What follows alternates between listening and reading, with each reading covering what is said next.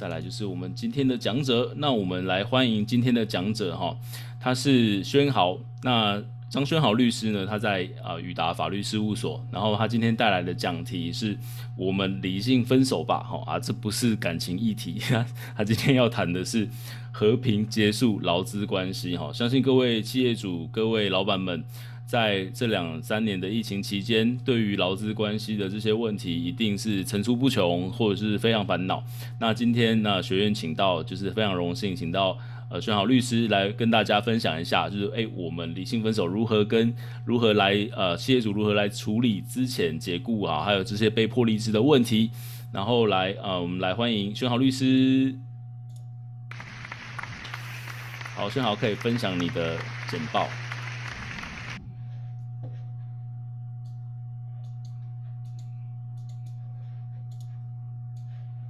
让大家都看得到吗？有，很清楚。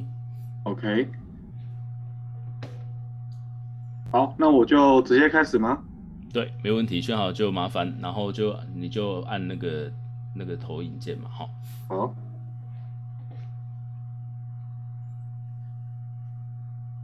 好，呃，各位伙伴们，早安。虽然说你们，我现在听不到，可能听不到你们的那个声音啊，也看不到你们的脸，但是。还是要还是我们现在那么早起来上这个营销学院，所以我们还是要来好好的说，哎，大家早安。那我叫张宣豪律师，我们今天来的这个议题啊，叫做我们理性分手吧，解雇之前解呃被迫离职等等的。呃，其实刚刚主持人有介绍的很好，一段一段劳动关系的从开始到结束，其实它就有点像是呃男女朋友的分手这个问题。就像我们常常来讲的，哎，一对情侣刚在一起的时候，那时候会干嘛？我们会彼此观察，然后也会看看说，哎，到底我们双方要不要在一起？所以我们就会约对方说，哎，你要不要来喝咖啡？哦，然后我们明天来看电影等等。这这个这个东西啊，叫做契约的成立。所以，我们一个劳动关系的成立呢，是必须双方意思表示合致，双方要决定好说啊。那个，我们决定好我们要在一起了，然后我们今天开始有一些一垒啊、二垒啊，然后还有后面一些垒垒包的一些一些关系就会开始一直衍生下去了。这个呢，就是劳资关系的开始。所以，可是我们在一起久了之后啊，也有可能遇到不适合彼此的人。所以呢，在前面大家就会有听过怎么样说试用期。那试用期呢，就会有一些双方啊决定一下，比如三个月、六个月的观察期间，看看我们彼此适不适合。好，假设我们过了这观察期间，开始进到了正式的交往，哦，变成说我们从试用期转成正职之后，之后总有可能因为双方的一些相处关系，不管是家庭环境啦、个性啊等等，我们会让双方的关系考虑要不要离开。那这种离开会通常是怎么说？两几种模式嘛，第一个就是一方跟对方说，另外一个就是双方讲好说，那我们分手吧。其实啊，在这个劳资关系的之前解雇、被迫离职，跟最后等下会讲到的一个合意离职啊，这也就是男男女朋友分手的过程。可是大家也可以想象，如果这一段关系能够有好好的理由去完成这个分手的这件事情，那未来是不是比较不会有太多的争议呢？所以今天要跟大家介绍的就是关于这个终止劳动契约的一些方式。好，那我简单介绍一下我自己哈，我是宇达法律事务所的律师，担任法务的这个工作啊，大概从累积到现在大概十一年的时间。那我已经长期是台北市政府劳动局的专任讲师，呃，大部分的呃议题啊，全部都是在处理劳资争议的部分。那也今今天呃，能够透过尽量希望能够透过案例啊。跟白话文的方式，让大家能够从把这种无聊啊、枯枯燥乏味这种劳劳资问题啊，或者是那种法律问题，变成尽量的生活化，那让各位老板们能够吸收理解，并且能够很快速的知道怎么去使用。好，那我们第一个问题，刚刚我讲到，男女朋友可不可以轻易的说分手？应该简单很多吧？可是如果今天是变成是劳动关系呢？劳动关系，老板可不可以像美国？我们常常看到外国影集，常常看到有一个人呢，然后主管就想说：“哎，来来来，我办公室，来我们喝杯咖啡哦。”或者是说：“哎，我今天送你个东西。”然后说：“You are fired。”那 “You are fired” 呢，就会有人拿着一个一一卡皮箱或者一卡那个什么纸箱，然后东西收一收，这就走了。这个啊，在美国是比较容易做做到的，老板可以比较容易轻易的随便解雇员工，因为美国啊，它是在讲求的是自由解雇原则，也就是说，老板解雇雇呃，老板解雇这个员工的这个呃理由跟方式是相对轻松的。可是台湾哦，因为我们是寄受所谓的欧陆法系，包含到德国啊、日本啊，我们都是同一种法系的国家。对于员工的保护是相对严格跟严谨的，所以说在台湾呢、啊，要解雇员工这件事情，其实是不，其实并不是那么容易，因为它必须有经过啊、大家都知道的劳动基准法的严格的一个一个规范。那到底这个严格的规范，我们要怎么去使用它，而且让劳资关系的结束能够断干净？然后不要再另外的生争执这件事情，那我就跟大家来介绍一下。那基本上劳动契约的终止呢，大概分成六种。第一个是劳工死亡，如果劳工死亡的话，这个劳动契约就会终止。第二种是说定期契约的届满，届满。那这个届满就好像是我们去租房子，租一个房屋，然后跟他说，哎，这个契约打三年，三年之后呢，你就要离开，哦，你就要搬走。定期契约的概念就是这样，再来就是退休。第四个叫做资遣跟解雇哦，资遣跟解雇这个是不同的概念，因为它会涉及到有没有钱的问题。资遣呢就是要给资遣费，那解雇呢是不用给钱。那第五个叫做劳工被迫离职，等下哥都会去跟大家介绍什么叫做被迫离职这个概念。最后面啊就是合意离职或，或者是自请离职。这个是员工发动或者劳资双方合意的部分。好，那我们今天一个一个让大家去理解到底这呃之前解雇、劳工被迫离职跟后面的这种合意终止的部分。那前面的劳工死亡呢、定期契约届满跟退休啊，这个就呃可能就这次就没有办法跟大家介绍。好，我们现在聊一下之前解雇。之前解雇其实哈，在呃整个劳动关系里面是非常常遇到的一个方式，而且尤其尤其是雇主对员工这件事情是非常容易遇到的。那我们先来聊聊说，到底啊之前解雇到底有几种原因哦？总共有五种，第一种叫做歇业跟转让，第二个叫做亏损或业务紧缩，再来就是不可抗力暂停工作一个月以上。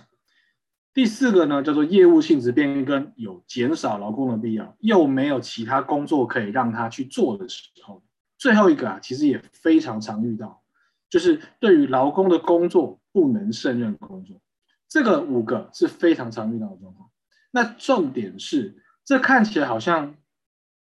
意思都很清楚，可是，在使用上有没有什么样的限制？这个就会涉及到这个呃。法律的这个经济性解雇到底可不可以做到的事情？那它的规定啊，都在劳基法的第十一条一到五款。我们先来看一下，最近疫情啊非常的严重，我想大家都呃应该都蛮有感觉的。那疫情会影响到我们的营运状况，像这个新闻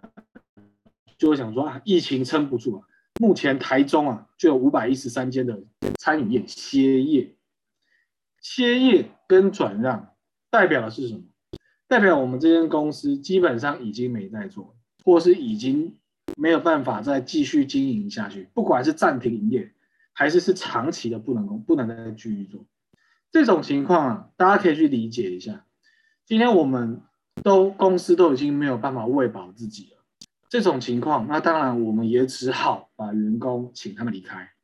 这个呢，就是劳基法第十一条的第一款：歇业跟转让。那我这边要去跟大家去呃补充一下，这个歇业哈，要是法律上有个名词叫做事实上的歇业，就是白话文啊，就是要真的歇业，真的没有在做。有一些公司哈，它可能是实际上说一个小一个一个一个公一个一个部门哦，或是一个分店，它那边已经歇业掉，但是其他哦或者其他的业务、其他的分店、其他的业务都好在做。这种情况呢，如果这个公司还有机会把员工继续移到别的地方去继续做，那这种情况就不能去采取这条规定。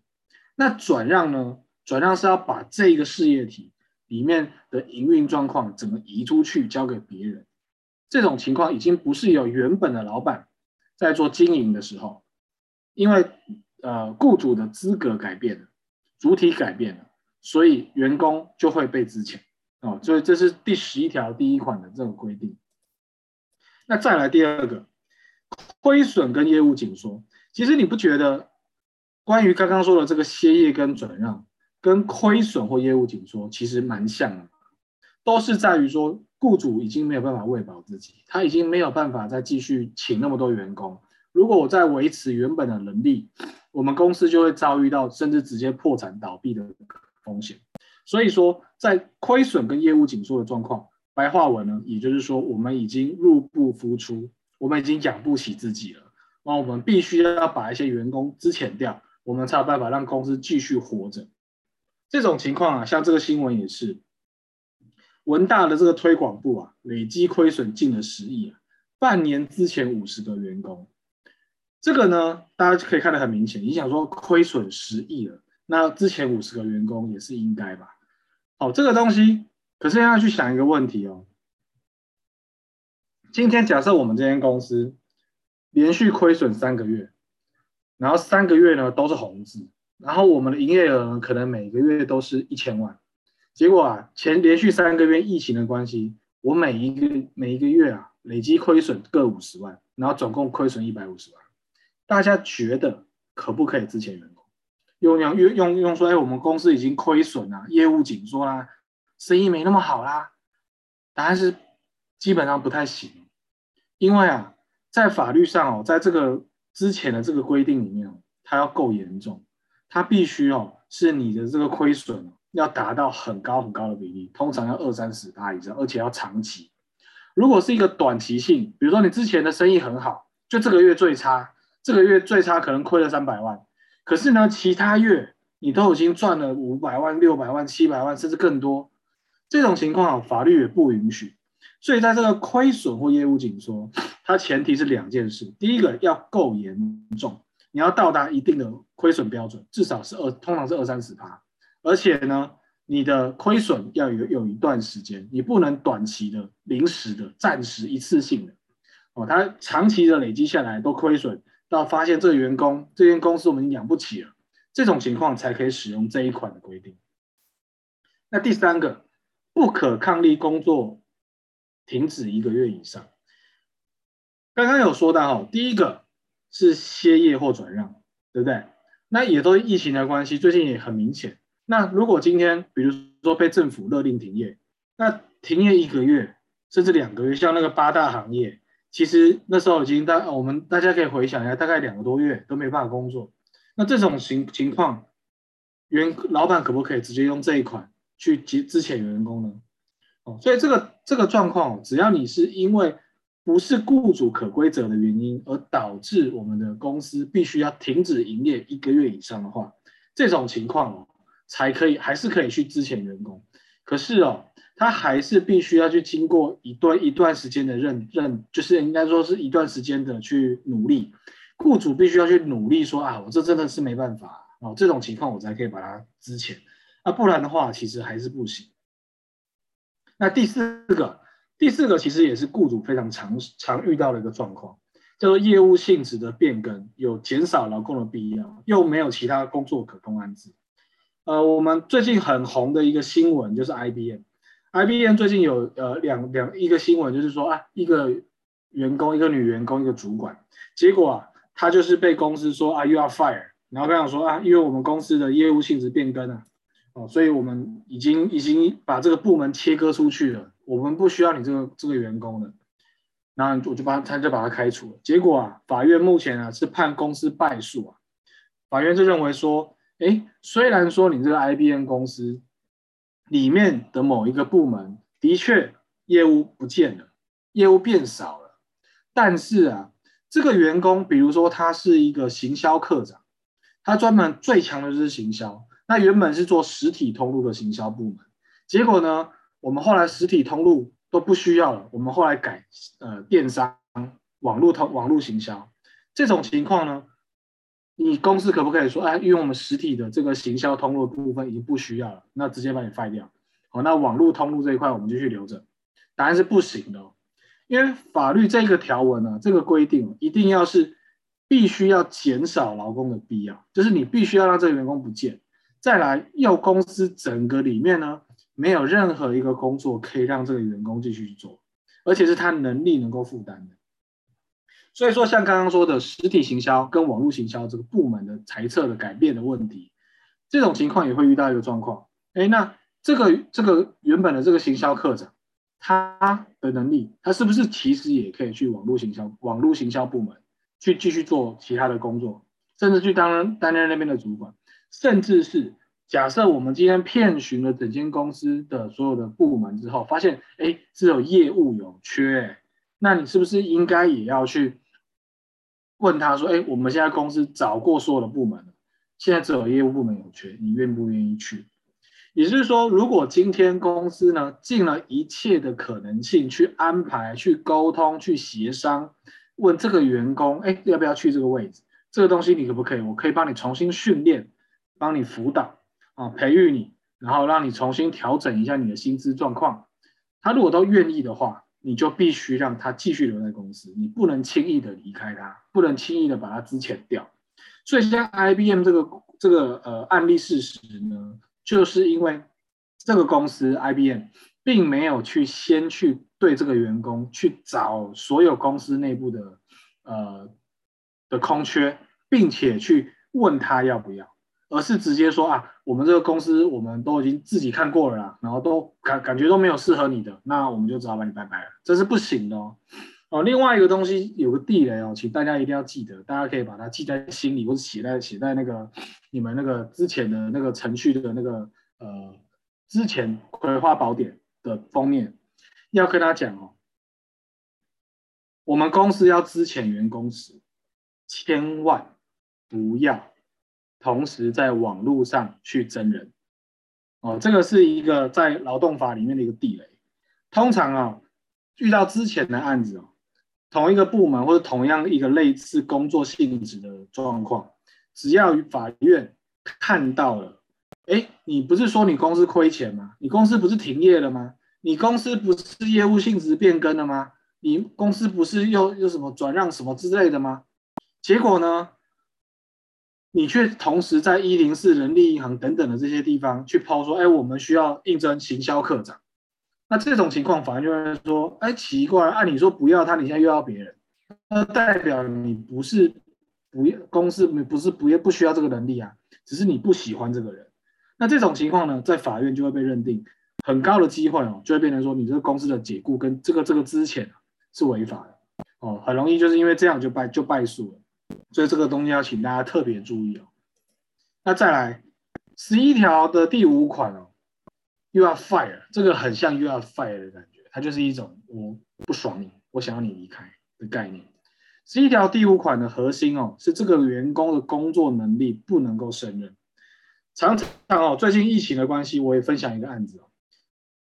这个疫呃这个新闻里面就在讲说，送送货员坚持不戴口罩，然后被炒鱿鱼，然后老板就说：“哎，你不用来上班了，滚！其他员工都愿意戴口罩，你就不来，我就把你废掉了。”我。现在处理两个案子，一个是台湾非常大的一个酒类通路，然后因为它的台湾的门市非常多，其中就有一个月啊，今年的疫情是在五月多，呃，关就是封封闭啊，类似类似封城的，对，进到二级警戒，那时候都是人心惶惶，大家惊个要死。那时候是五月二十号公布这个问题，公布这个政令，结果呢，某一个他们公司的一个分店的员工。下班前十五分钟就把口罩脱掉，然后门还是开着哦，然后在店里面走来走去，然后关冷气、整理啊、拿安全帽啊、折折制服啊，准备要下班。老板后后来就是隔天就是看那个监视器嘛，看看员工的状况啊，公司的一些货品状况，就发现了这个这个员工完全没有戴员戴口罩上班。这种情况，我们公司就可以用这一条十一条第五款。把它终止掉，因为如果今天我们公司这么重形象，我们公司如果因为员工没有去戴口罩，却造成防疫的破口，哦，或者是我们公司的员工的这个画面被民众拍下来放到网络上，都会重损我们公司的呃的的商誉，甚至是造成群聚性的感染等等的。这种情况呢，在另外一个观点来看，这个员工啊，其实客观上不管是他的工作能力表现都没什么问，都都有问题了，甚至是主观上并没有尽忠职守，这种情况呢，就可以去。把这个员工给支遣掉，像这个这个现在在看到的民事新闻呢，在高雄市的劳动劳工局啊，是认定这个老板解雇这个员工，因为戴口罩这件事情是合理的哦。所以说，像现在如果有员工哦，在工作的时候，他不拒呃别的员工都愿意戴，他都拒绝这种情况，第一个一定要先找他来，先问他你到底怎么，然后第二个。你就是可以选择资遣他，这是绝对没什么问题的。第二个，第二层呢，如果你要够严重，他比如说他的违法情况特别严重，那你还可以选择解雇他。哦，可是前提哈、哦，就是一定要他工作能力是有问题，以及他主观上是能做不做。哦，这在法律上目前的劳动法的概念就是这样。那我问大家一个问题，最近也是一个客户问我，有一个货运公司。他货运公司的货只专心送一个地方，叫做呃新竹科学园区。所有的货运进去的员工，依照科学园区的规范，必须要打过疫苗，也要戴口罩。如果说你没有打过第一剂的疫苗，你没有拿过那个小黄卡给他们看，你是根本进不去的。然后这间公司呢的货运，就因为只有送竹科，所以他们也没有地方，没有其他的客户地方可以送。那客户就要问我说：“哎，张律师，我们公司所有的货运司机都有打疫苗，除了一个，就是一个不打。他就说他就是不想打，法律没有规定我要打，哦，也没有强制性要我打。可是呢，因为他就是不打，所以竹科就进不去。那竹科进不去，他现在干嘛？前一阵子在问我问题的时候呢，那个员工啊就在办公室，那就坐在那边也没事做，因为他也没货可以送，也不可能。”请他开车不送货，因为他们的能力就是有限。那我说，那这种情况可不可以把他资遣啊？答案是，我觉得啦，我觉得是可以。可是我一样跟我的客户讲说，你先找他来，问他到底打不打，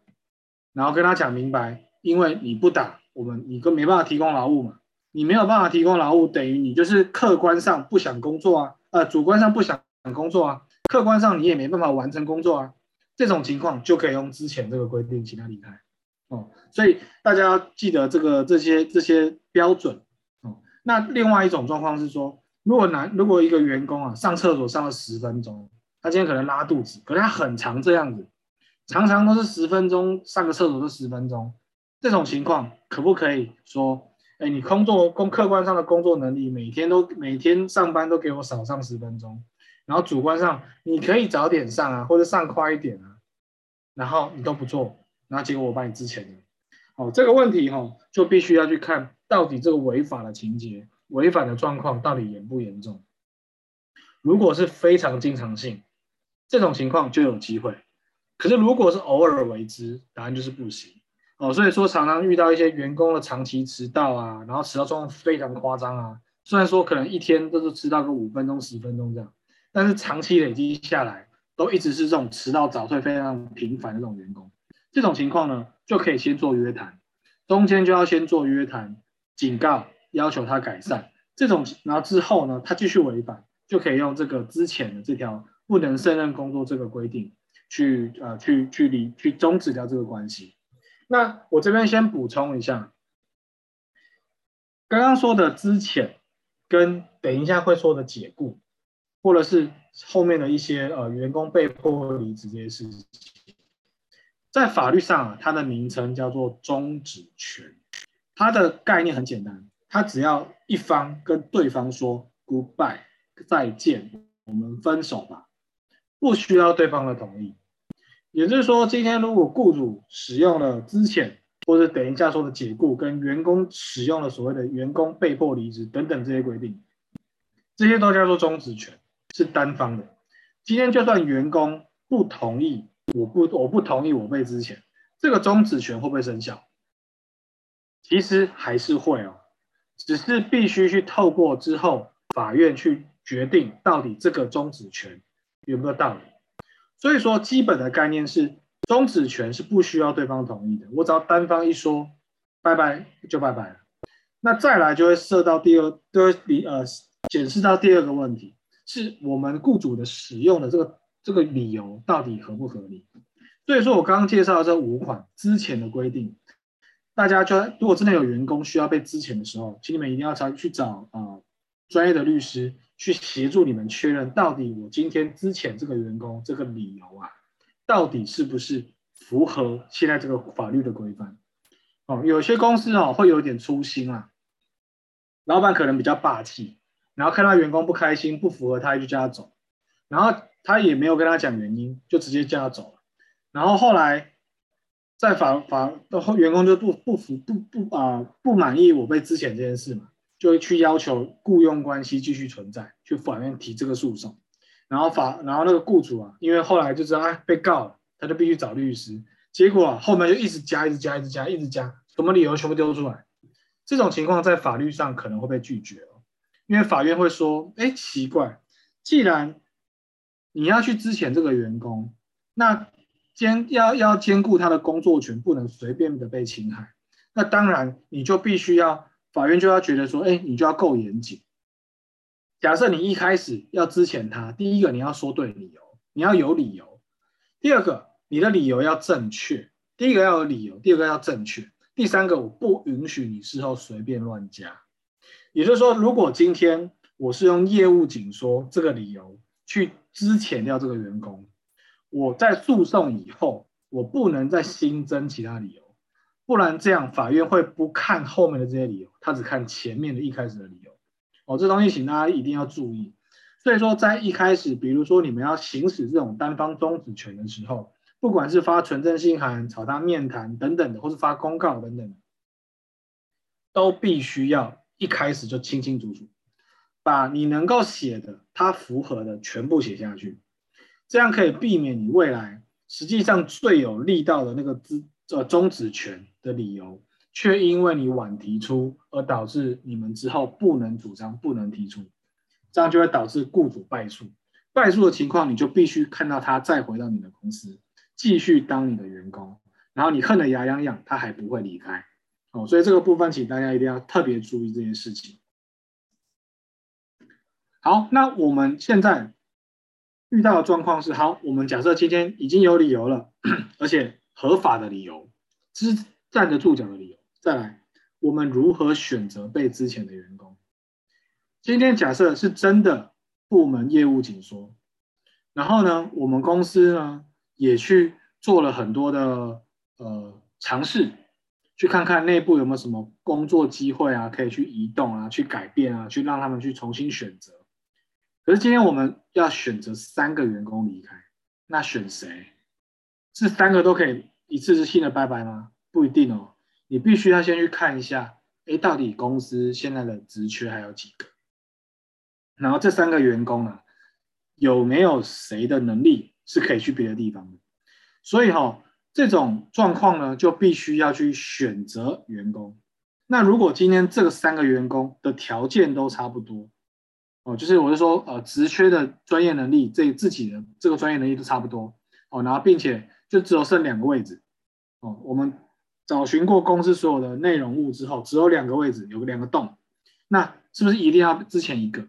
那这三个人要选谁？在这个法律上，哈、就有讲到一个叫做社会相当性原则。简单来讲，哦，你就是必须要去判断下面这些标准，然后你去决定一个不是这样标准的人。比如说，年资较长的人不可以动他，或是最后动他；考绩比较好的人要最后动他；资格或能力比较好的人要最后动他，等等的。他下面这些标准呢，都是在让呃雇主再去选择我要之前哪一个对象的时候，去看他的条件。呃，实务上其实常常发生之前对象的时候，通常来自于两个原因，而就是我在选择的时候，通常来自于两个两个两个两个原因啊。第一个，看你顺不顺眼，你是不是跟我是同一队的？简单来讲，是不是你跟我同一个派系？很多公司空降一个高高级主管进来之后呢，然后看到这个部门不是我的人，我就找理由把你废掉，然后我找我的人进来，这很常见，这是第一种。第二种，我现在公司的确亏损了，业务真的紧缩了，我先找年资年资高的，因为他薪水高，待得久了我先把你资遣掉，年纪大了我先把你资遣掉，这个呢就违反了社会相当性原则。因为这里面像像看看到看到下面，资格、工作能力、年资包含年纪较长，哦，然后什么女性啊、怀孕啊、职灾或者工会这些状况，法律的规定很简单，就是在你这边付出比较久了，你就要比较保护他，你不可以轻易的让他离开，因为第一个，如果年纪大、工作能力好，这种情况你干嘛还把他资遣？你怎么可以选优先选他呢？他表现优异啊，再来，如果他这个年纪之后再找工作不容易啊，所以你要去找年轻的，找年资轻的，年纪轻的，工作表现不好的，他还有更多的地方可以让他去，他还有更多的时间可以让他去挑战。哦，所以说这个社会性相当相社会相当性原则，这是非常重要的一个一个观念，大家一定要记得。好，那再来，我们刚刚讲到了之前，那现在来到解雇，之前跟解雇。有两个非常大的不一样的地方。第一个，之前要给资遣费，哦，这是一个。然后再就是，当然会有什么非自愿离职书啦这些东西。第二个呢，最重要的第二个的观念是，之前通常是员工呃雇主的问题，雇主的营运或者是一些经营上面出现了一些状况，导致没办法继续让这间公司继续经营，所以才必须要请员工离开。可是解雇不是。解雇呢是员工的错，员工有一些违纪行为，因为可归责于劳工的重大事由，符合了这个十二条的解雇规定之后呢，公司就可以单方性的终止这个员工的契约，而且不用给钱，因为员工已经做错事情了，那我还要给他钱就不合理啦。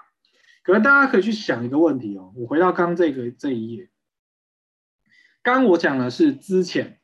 他的状况基本上是源来自于雇主的经营问题，可是这一条十一条第五款是说员工不能胜任工作，哎，做不好，哎，不符合我的期待，哎，那为什么说是我雇主的问题呢？应该是员工的问题吧？那如果这样说的话，这个员工的问题，员工的错，员工的能力不佳，那应该是解雇他，我还要给他钱，请他离开，这样合理吗？答案很简单，大家去记得一个观念。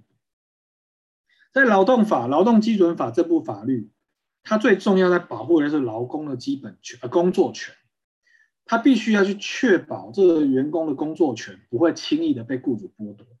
所以说，如果今天这间公司跟员工的关系是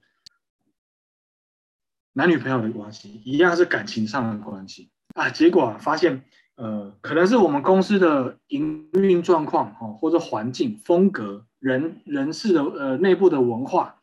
不适合你，所以导致啊这个员工在本公司没办法好好的发挥。哦，他的发挥可能他的潜力有一百分，可是，在我们公司呢，我只让你潜力发挥了十分，可是我们公司要六十分，所以说、哦、很抱歉，那还是得请你离开。哦，因为我们彼此并不适合彼此，那因为这样子啊，所以我给你一些钱让你去找工作。哦，让你去找更适合你的人，更适合你的公司，更可以让你发挥所长的公司。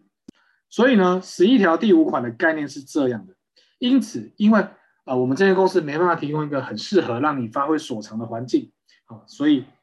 我资遣你。哦，所以在法律上的在十一条的概念其实是这样。哦，所以大家要去想一下，用这个方用这个例子哦去想一下，大家就会觉得，哎，哦，我可以比较。可以知道啊，为什么十一条第五款是这样，而不是员工的错？OK，好，那第十二条呢，就是员工的错了。那它总共有分六款。我今天啊、我今天会跟大家去介绍，就是先主要就讲说比较常遇到的状况。那我用红字的这两个，我会特别讲。那其他的部分呢，我可能就现在比较快速的去让大家知道。第一个，就是订立劳动契约的时候，哦，员工骗你了。然后让你相信他的能力非常好，结果你误判了，然后你用了他，那发现之后，结果他是个渣，呃，它是个绣花枕头。那这种情况呢，你就可以把它解雇掉。那事实要怎么样的细节，我再跟大家说。再来第二个哦，是对于雇主、雇主家属、雇主代理人等等的实施暴行或是重大侮辱的行为。最简单的例子啊，就是你今天看你这个主管北宋哦，然后你就是狂去殴他，可能吵一吵，吵一吵，互推互推之后开始互殴，互殴之后就一直狂揍他，啊，揍到他就遍体鳞伤。这种情况哦。雇主就可以用这个规定，你对雇主跟雇主的代理或其他工作的同事实施暴行，你有暴力行为，那就可以把你废掉。那另外一个，我之前分享一个案子，呃，之前有一个 某非常大间的保险公司，然后呢，他们的处经理因为很不喜欢另外一个区经理，所以呢，就叫他来房间。然后一直骂他，然后骂他就算了，之后呢还赏他一巴掌，然后那个啪，那个啪，那个打他一巴掌那声音哦，多大声啊！他们公司其实大概有呃办公室在那间办公室有六十平，那个啪下去哦，全部都听得到哎，因为他没有关门。人家说哦，要做坏事门要关好，结果呢他都没有关门，然后不仅骂的那个声音哦，骂的内容外面的人都听得到。那个啪下去的时候也听得到，那所以然后那个区经理被打完之后就哭了出来嘛，然后那个同事问他说你怎么了？然后他手拿下来说还有五只掌印哦，铁砂掌来着。所以说那个老板他用了非常厉害的骂人功力哦，跟铁砂掌去扒了他之后，之后呢公司的呃董事会知道这件事，就立刻叫他们的董事长呃总经理直接把这个把这个处经理给给废掉。哦，所以说这件事情哈、哦，也是要让要要让大家知道说，针对这种呃实施暴行的行为或者重大侮辱的这种行为哦，要是明显清楚、共见共闻，也是够严重的。所以说今天只是那边小情小爱啊，打打闹闹说啊，你这样工作不好啊，哦，你怎么做是这样，丢点效率好不好？你脑袋有问题吗？等等的这种比较轻，可能比较轻微的这种状况，是不可以进入到这一条的哦。他必须要够严重，所以说也会遇到一个状况是，哎，如果在网络上狂骂老板，这种情况会不会遇到？会不会遇到这种状况？那也要必须要看他骂的这个内容够不够夸张，够不够严重。然后再就是有期徒刑被宣告，然后没有被缓刑跟一颗罚金，也就是说他一定要继续关。只要你的员工他因为一些刑事案件、个人的刑事案件，然后被告了，被告了之后呢，被法院宣判只能进去关。就是六个月以上的有期徒刑，这种情况呢，就基本上他就是你可以知道这件事情之后，你就可以把他 fire，因为基本你已经你可以预测一件事情，他已经没办法来工作，而且他在外面已经故意犯罪，哦，那这种情况那就可以用这条直接把他解雇掉。再来第四个叫做违反期劳动契约跟工作规则情节重大，这等下会跟大家去说。那第第五个呢，就是把公司的一些东东西啦去。破坏啦，弄弄坏啊，造成公司的重大损害。最最后一个啊，就是说无正当，就连续旷工三天，或者是一个月旷工达六日，这其实还蛮常遇到的。那就会变成说啊，员工可能约定好哦，我的班表是三天，连续三天，然后结果呢，我这连续三天都没来，这时候你还要不要再请他回来？不用哦，你只要在第三天，隔天的早，第四天的早上发个讯息跟他讲说，哎。你今天该到班没到班，连续三天再见，然后我要把你解雇，这样就可以了，你的契约就合法合法的终止了。所以要大家去注意一个问题哦，今天讲的是他的排班日，讲的是五礼拜五，然后他周休二日的，礼拜五跟礼拜一、礼拜二没有来，算不算是连续三天？大家可以思考一下这个问题，答案是算，因为呢，法院的见解是说。连续三天的意思是连续的工作日，所以说五是工作日，下个礼拜的一跟二也是工作日，这三个叫做连续工作日。那连续工作日都没来，叫做连续旷工三天，累积三天好宝宝奖章，他就再见，你就可以把它废掉了。OK，好，好，那我们来聊一下这个刚刚有说到哦，这个虚假、虚假骗人的问题。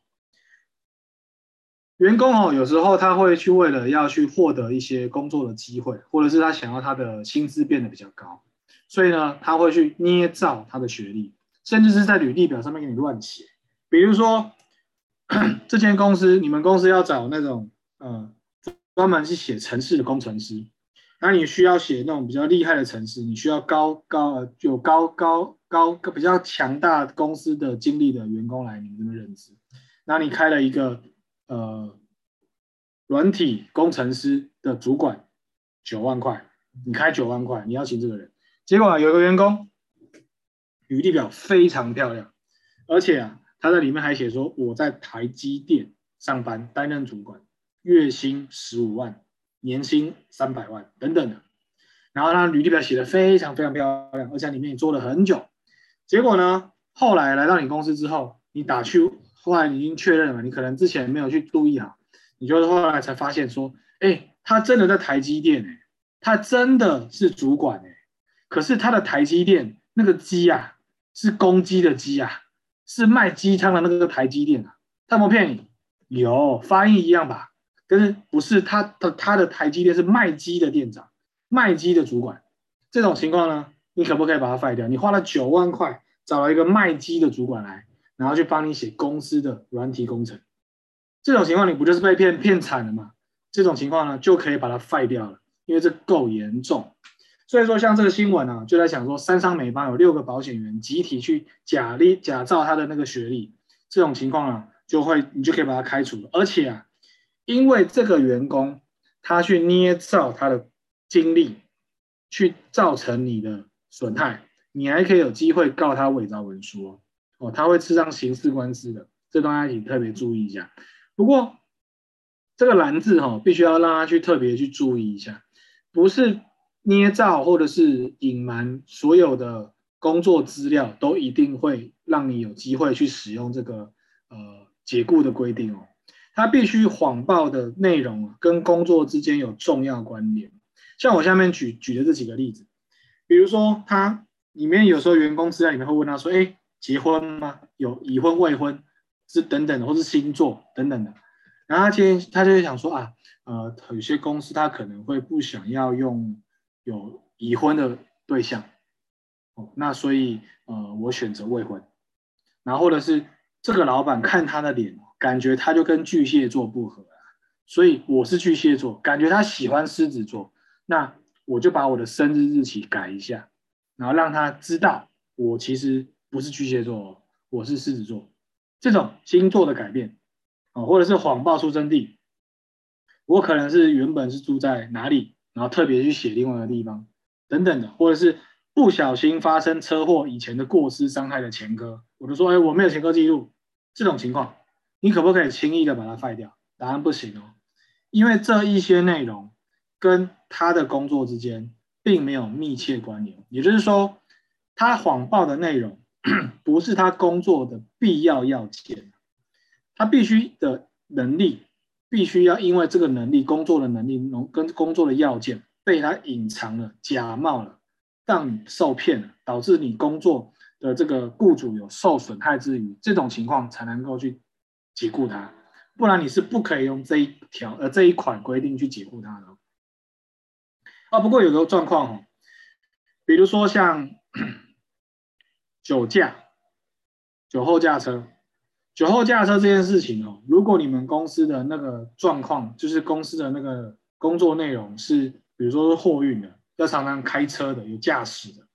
那个规定就有机会可以落入这一条这一款的规定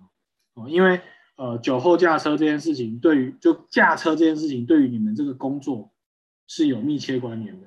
所以说的确这个这个原因，在这个工作性质。有可能会因为这样子，你是可以把它解雇掉的哦，这要请大家特别注意一下。好，那再来另外一个也是一样，戴口罩。刚刚就要讲的违反劳动期或工作规则，情节重大。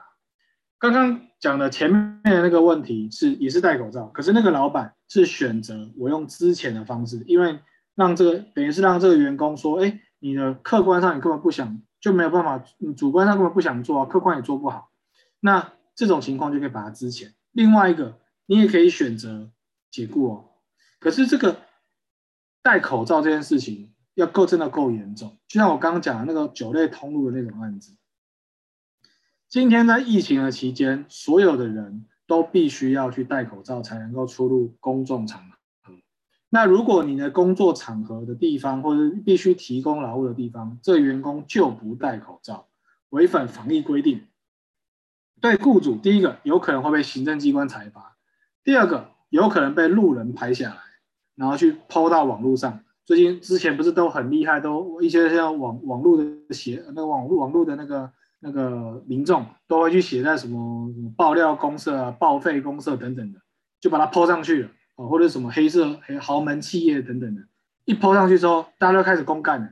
啊，公干之后，你这间公司的名名声就完蛋了，就准备狂被骂。然后被炮轰到炸掉，然后大家开始抵制你，然后开始里面一堆正义魔人就跳出来。这种情况哦，在还没有发生这个损害之前，公司只要这个员工的工作情节违反够大、够严重，你就可以叫他离开。可是要特别注意这件事情哦，这条常常会被呃雇主不小心误用，不是所有的东西都可以呃，你可以因为他比如说出勤没来。哦，他比如说旷旷旷职一天，今天都没来，旷职一天算不算是违反劳动契约？算哦，算不算违反工作情节？算哦。可他情节重不重大？不算哦。他必须要够严重，这种情况你才可以使用这一款规定。好，那后面就是让大家就是有一些打卡记录啊，比如说他不断的这种做虚虚假打卡、远端打卡这种情况呢，你也可以用工作规则违反情节重大这个款这个款的规定去终止这个劳动的契约哦。好，那再来是最后一个，就是在另外一个补充啊，用赖请假算不算？法官认为算吼，所以说是公老板是不用给他之前费的，因此吼，今天只要公司有一个请假规则、请假规范、请假流程，比如说我们请病假或者请事假等等的假，都必须要跑一定的流程。比如说你要提前通知，事后补单据，让我知道证明这件事情。你之后都没补，我们公司之后啊你不来，我就可以把你认为是请假不合法，那就会认为是旷工旷职。那只要连续三天或一个月累计达六天，你就可以请他离开了。哦，这个东西请大家一定要特别注意哦。所以说公司哈一定要有一定的请假流程，包含什么请假单啦。什么时候要请他员工提出一些单据去证明这件事情，千万不要轻忽哦。很多公司的老板最后面会遇到一个非常大的问题，非常的困扰，就是太佛性了。你们心态好，员工请病假之后跟他说：“哎，老板，我头痛不舒服，我想在家里。”你说：“哦，好啊，没问题啊。”结果后来哦，好关系好的时候都没关系，他说：“啊，没关系，你在家里休息啊。”后来结果你越来越不喜欢这个员工啊，你会怎么样？他如果要请病假，你会怎么样？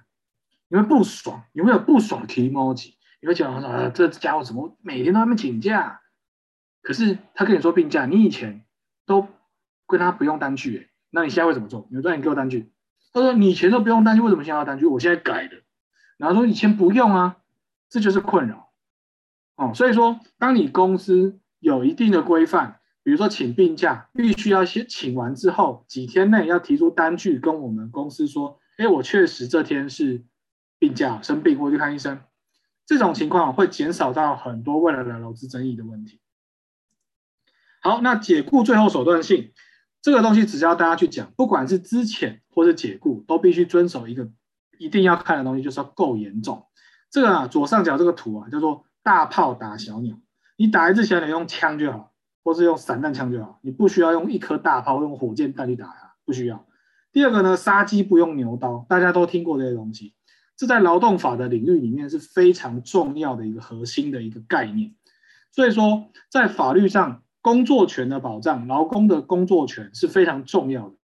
所以说你要去由雇主去让这员工的工作权工作权被剥夺的情况，必须要是最后一步，是要是终极无法回避、不得已的最后一步手段。所以说公司啊，如果有一些请求改善、辅导、警告、约谈。申诫、记过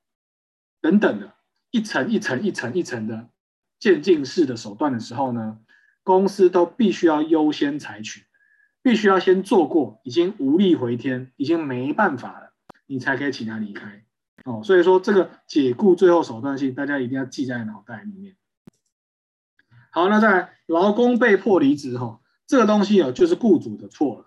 被迫离职就是公司做了一些事情，导致员工不得不我要终止跟我老板之间的关系。可是因为是原老板的错，公司的问题，所以公司要发给员工资遣费。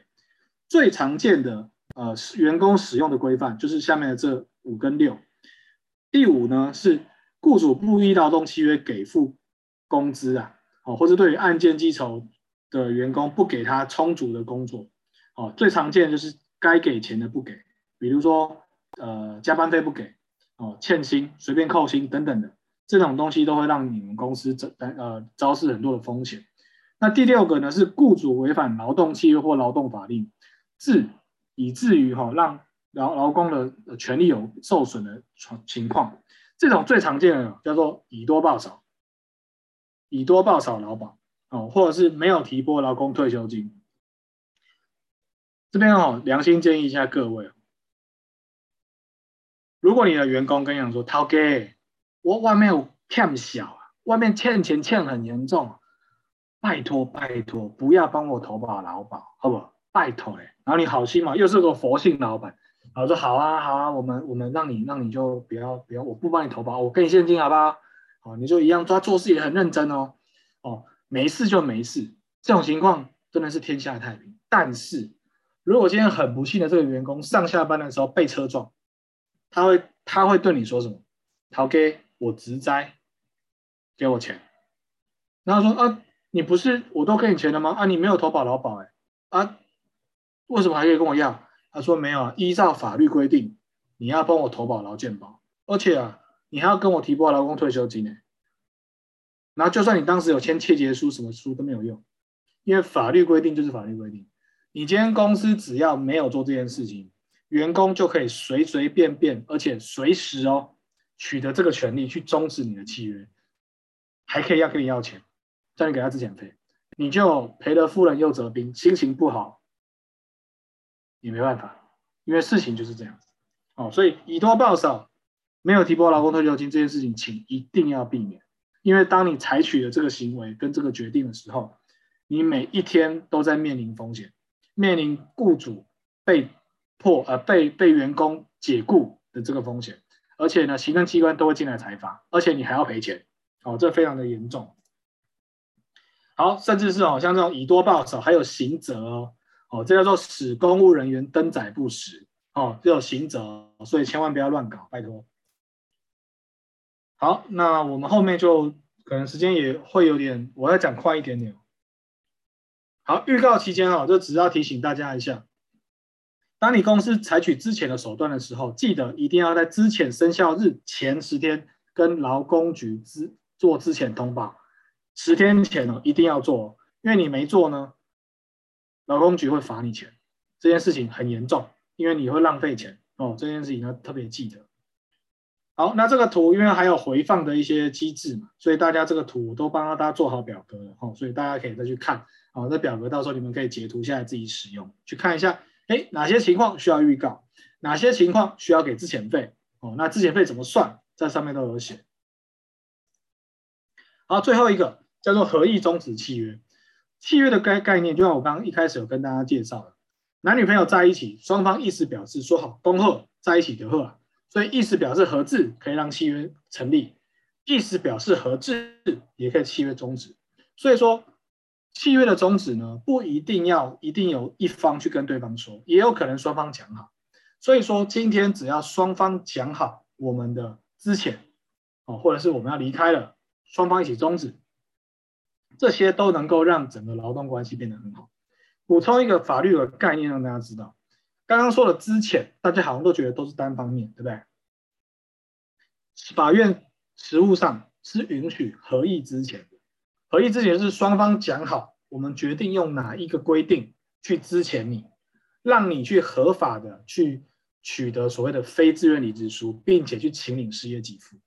这叫做合意资遣。这个的好处是。双方针对这个呃资遣的事由不会有问题，不会有争议，因为已经合意了。第二个，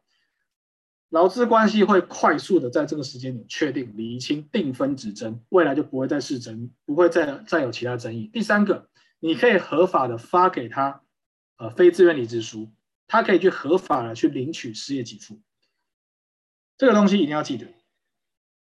因为很有些公司他的非自愿离职单是假的，因为实际上并没有资遣，而是说双方离职讲好我要离职，或者员工说。哎，老板，我现在要离职了，我提出辞呈，但是你可不可以帮我开非自愿离职单？然后老板就说啊，又是个佛系老板，佛系老板说哦好，我帮你开。结果开了之后被抓，被抓了之后，恭喜刑事责任全部来。这个呢是老板有责任，叫做使工人员更改不实、伪造文书、诈欺，员工也会被告诈欺等等。哦，这几个罪哦，刚刚说的刑事几个犯罪，员工跟老板同时都构成。哦，所以说千万不要因为你的好心去让你们公司陷入很大的风险啊！就算你们你现在是公司的高阶主管，但是你当你在写东西的时候，你只要签下去这个假的东西，行为人就是你，所以你就会中。那如果造成公司的其他，或是甚至造成国家的损害，你的雇主、你的公司会被整个拉进来一起被告。哦，所以请大家一定要特别注意这件事情。好。那所以说这个东西就是两个问题，然后这个东西就请大家呃用看了一下。哦，我刚刚讲的第一个问题就是双方可以合意约合意之前，哦，做这个部分就 OK。那第三个第二第二个问题呢，就是在于说，哎，有些公司哦，呃，可能叫员工离职的时候，员工不同意，那叫他在一个之前同之前单通知上面签名，那算不算是合意之前？哦，答案是不算哦。哦，这个部分请大家特别注意。好。那这个部最后一页哈，是我的个人的 LINE 的资料，还有电子邮件，还有手机电话。那未来如果有什么问题呢，都欢迎跟我联系。那你要记得跟我说，你们是华全球华人营销学院的同学，那我会给你们比较好的服务。啊，没有啦，就会给你们多一些时间，免费的帮你们做一些服务啊。OK，谢谢，宣豪律师，谢谢。然后我这边有一两个小问题啦哈。然后其实我我我现在发现，其实我这是我第二次听你分享。关于这些劳资啊，关于这些议题，那第一次的时候，因为我其实我们一般人啊，哦，就是或者是我们企业主，其实对于这些东西啊，坦白说都是遇到问题才会跳下去了解，没遇到问题谁会想要，对不对？没事嘛，哈。那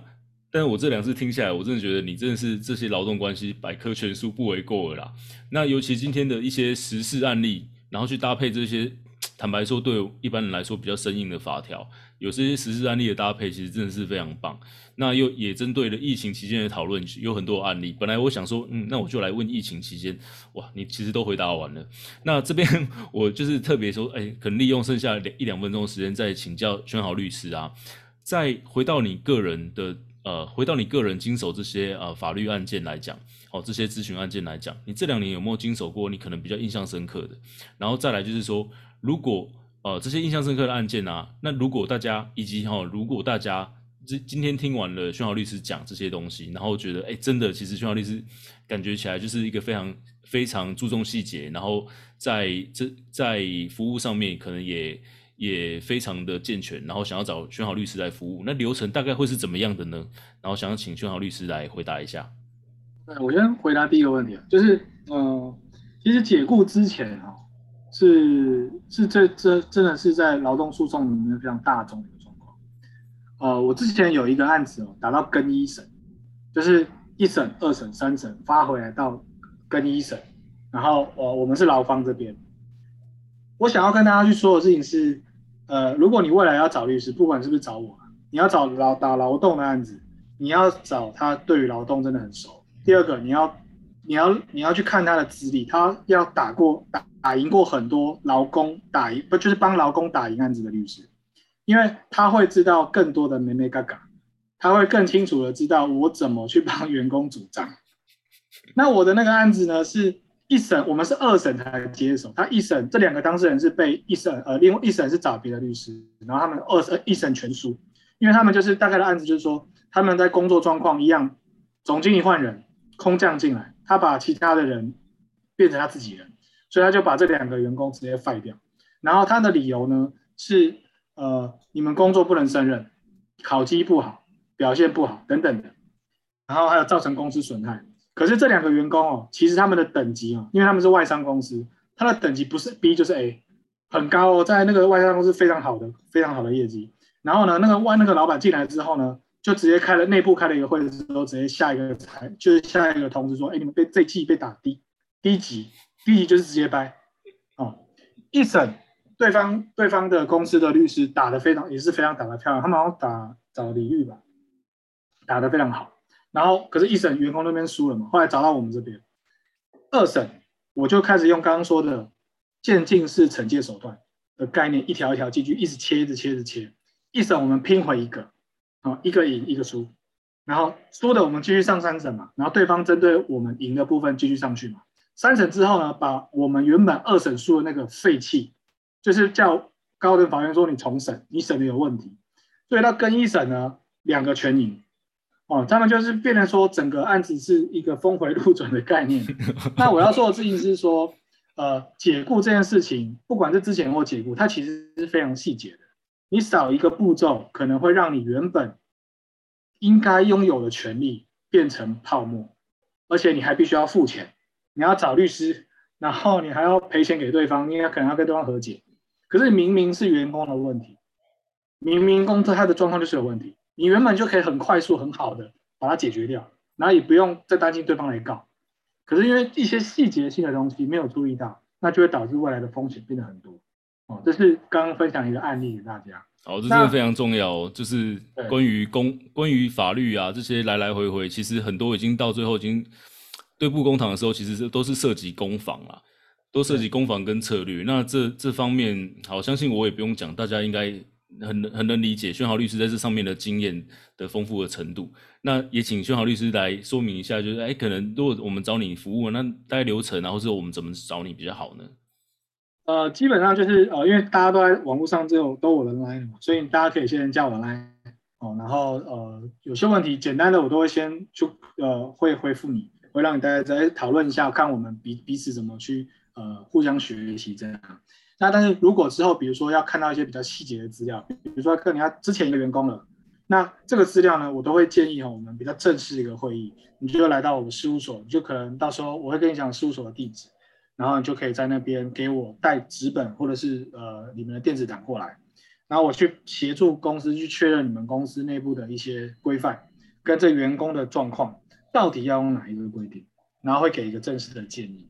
哦，让让未来呃，你们要去做任何行动的时候，都会站得住脚。好，大概没问题。谢谢轩豪律师，嗯，再次感谢今天的精彩分享，真的非常拳拳到肉。我觉得今天回放率应该会非常的高，